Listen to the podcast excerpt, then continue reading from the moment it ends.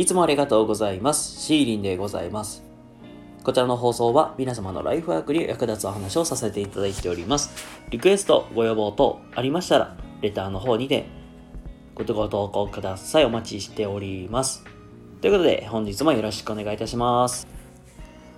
どうもこんばんは、シーリンでございます。ということで、えー本日のリンダメチャンネルの方もやっていきたいと思います。はい、えーとね、今日のお話は、えー天職、あの、天気の天に、えー職業の職と書いて天職。まあ、あの、の見つけ方みたいなことを今日はお話ししていきたいと思います。あの、実は、あの、昨日、じゃない、今日か。ごめんなさい、今日、ごめんなさい、昨日だ、ごめんなさい。昨日、えー、ちょっと学んだことというか、あ、えー、こういうやり方があるんだっていうので、なるほどなって思ったんで、今日皆様になんかシェアできたらいいなって思います。ということで、えー本日のリンタメチャンネル、しばしお付き合いいただけると幸いです。よろしくお願いいたします。はい、ということで、えー本日のリンタメチャンネル、今日は、えー転職の見つけ方というテーマでお話をしていきたいと思います。あのね、自分には何の才能があるのだろうか。どういうお仕事が自分には向いてるのだろうか。って、皆さんはね、一度は考えたことあるかなと思います。まあ僕もさ、実はこのいうことにめちゃくちゃ悩んでた時期もあったし、まあ悩んでた時期っていうか、今も悩んでるんだけど、あと、そうだな、今就活されてる方、転職活動されている方とかだと、自分にはどういうところが強みがあるのだろうかとか、どういうところになんか才能があるのか、自分の長所は何だろうか。で、そんなことを考えていったりとか、やりたいことなんだろうとか、めちゃくちゃ考えると思うんですよ。で、そうやりながら、多分、なんかそういう就活とか転職活動っていうのを、えー、されてるのかなって思います。ということで、今日は、えっと、はい、えっと、あごめんなさい。あの、今、炊飯器のタイマーが鳴りました。ごめんなさい。はい。はい、ということで、あのーまあ、ごめんなさい。えー、気を取り直して、今日は、えっ、とね、天職の見つけ方っていうテーマで、あのー村上信さんっていう、あのーね、ノートとかブログを書かれていらっしゃる、まあ、電脳コラムニストをされている方の、まあ、文章が、あ、面白いなと思ったんで、こちらをね、読んで、あの学んだことをアウトプットしていきたいと思います。で、あの結論、僕もさ、結構、あ、結構やりがちだなと思ったんだけど、なんか自分がなんか求めてることとか、あの、こうしたいっていうか、まあ、なんていうか、何か自分変えたいと思った時に、何か変化を起こしたいって時に、なんか外になんか求めに行く。言うたら、一番わかりやすい例で言ったら、今の仕事だと、なんか自分、なんかの、なんか成長できひんなとか、うん、なんかやりがいみたいに感じないなとか、あー何のためにしてんだろうかってで思ってる人とかって実は、僕もそうなんだけど、実は結構転職とか、外に結構目を向けがちなんだけど、それは違うよって話なんですよ。めっちゃ意外だと思ったんですよ、僕も。あーって。僕もそうやって考えてたからさ。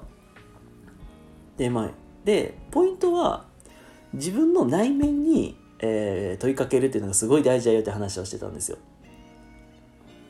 うんと、まあ、例えば、皆さんが好きなこととかって多分あると思うんですよ。休みの日とか趣味とか。僕だったらなんか、うん、まあ趣味アニメと漫画って、まあ、結構言ってるねアニメと漫画見るのすごい好きやしでそれを見てなんか主人公のなんか気持ちで変化とか同情なんかそういう感情の変化とかにああすなんかここのシーンめちゃくちゃ良かったなとかそういうのに心を躍らされる時もあったしあとそうだなこうやって自分がなんか聞いたりとか本読んだりとかそういうとこで知識得るのがすごい好きだなとか。逆になんかすごい僕自身もうんな、ま